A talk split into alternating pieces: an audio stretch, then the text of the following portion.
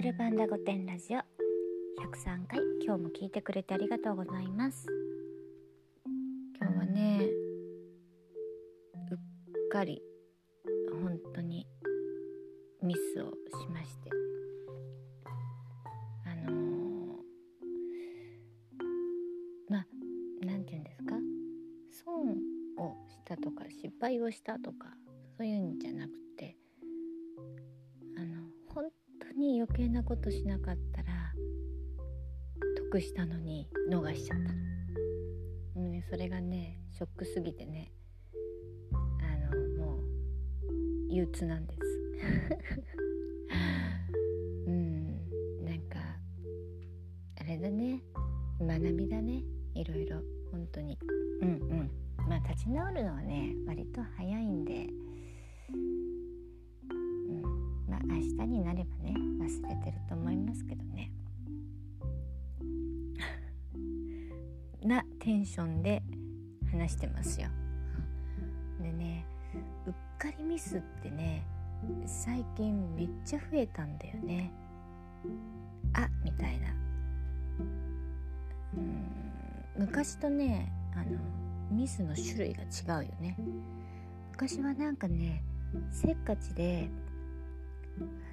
何よりも時間が大事だったからお金とかあの何て言うの？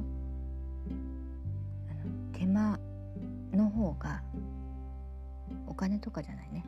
あのお金を払ってでもタクシー乗って早く家に着きたいとか楽になりたいとかあの走って信号をもう別に急いでないのになんか黄色だと渡るとか急行に飛び乗るとかね。急いでないのによ。なんか時間をあの無駄にしたくないっていうのが多かったからなんかうっかり忘れちゃった置いちゃったみたいなのもすごいたくさんあって。で今はあののんびりな生活してるからね昔に比べれば。そういうのはなくなっちゃったんだけど今度ぼーっとしすぎちゃって後でやればいいやってなっちゃうとあの頭の回転が呪いからこう間違えちゃいけないと思うとすっごい全集中なんだけどさ、まあのんびりやればいいいいやなんて思ってるからさ。ボンミスをするのよ。で今日のボンミスはさもう取り返しがつかないつかないっていうか、まあ、期限があるやつだったからね。あの締め切っちゃったからもうダメってことなんだけどさ。でもショックでね打ちひしがれてるわけですよ。本当に、うん、まあでもねあのすごいシリアスなことじゃないんですよ。あのまあ寝れば忘れるっていうかね。あの痛手はないのでね。ただ目の前にあったものを取れなかったっていうショック。うん。やっぱそういう時はいつものようにカラオケにでも行かないとダメかな。うん。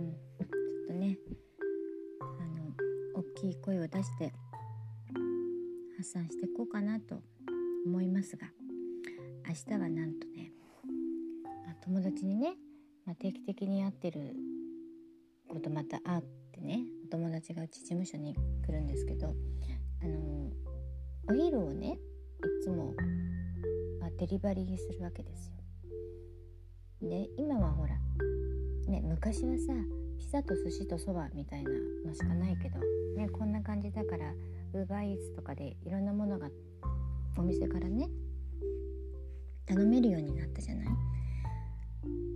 であの鍋を鍋のセットを届けてくれるっていうチラシを見つけてね。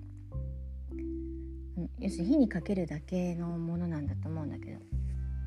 で何ヶ月か前に見つけてじゃあ来月はこれ頼もう頼もうなんて毎回言うんだけどさ要はあのカセットコンロをさ持ってくんの忘れちゃって「ああそうだそうだ今日も忘れちゃった来月ね」なんて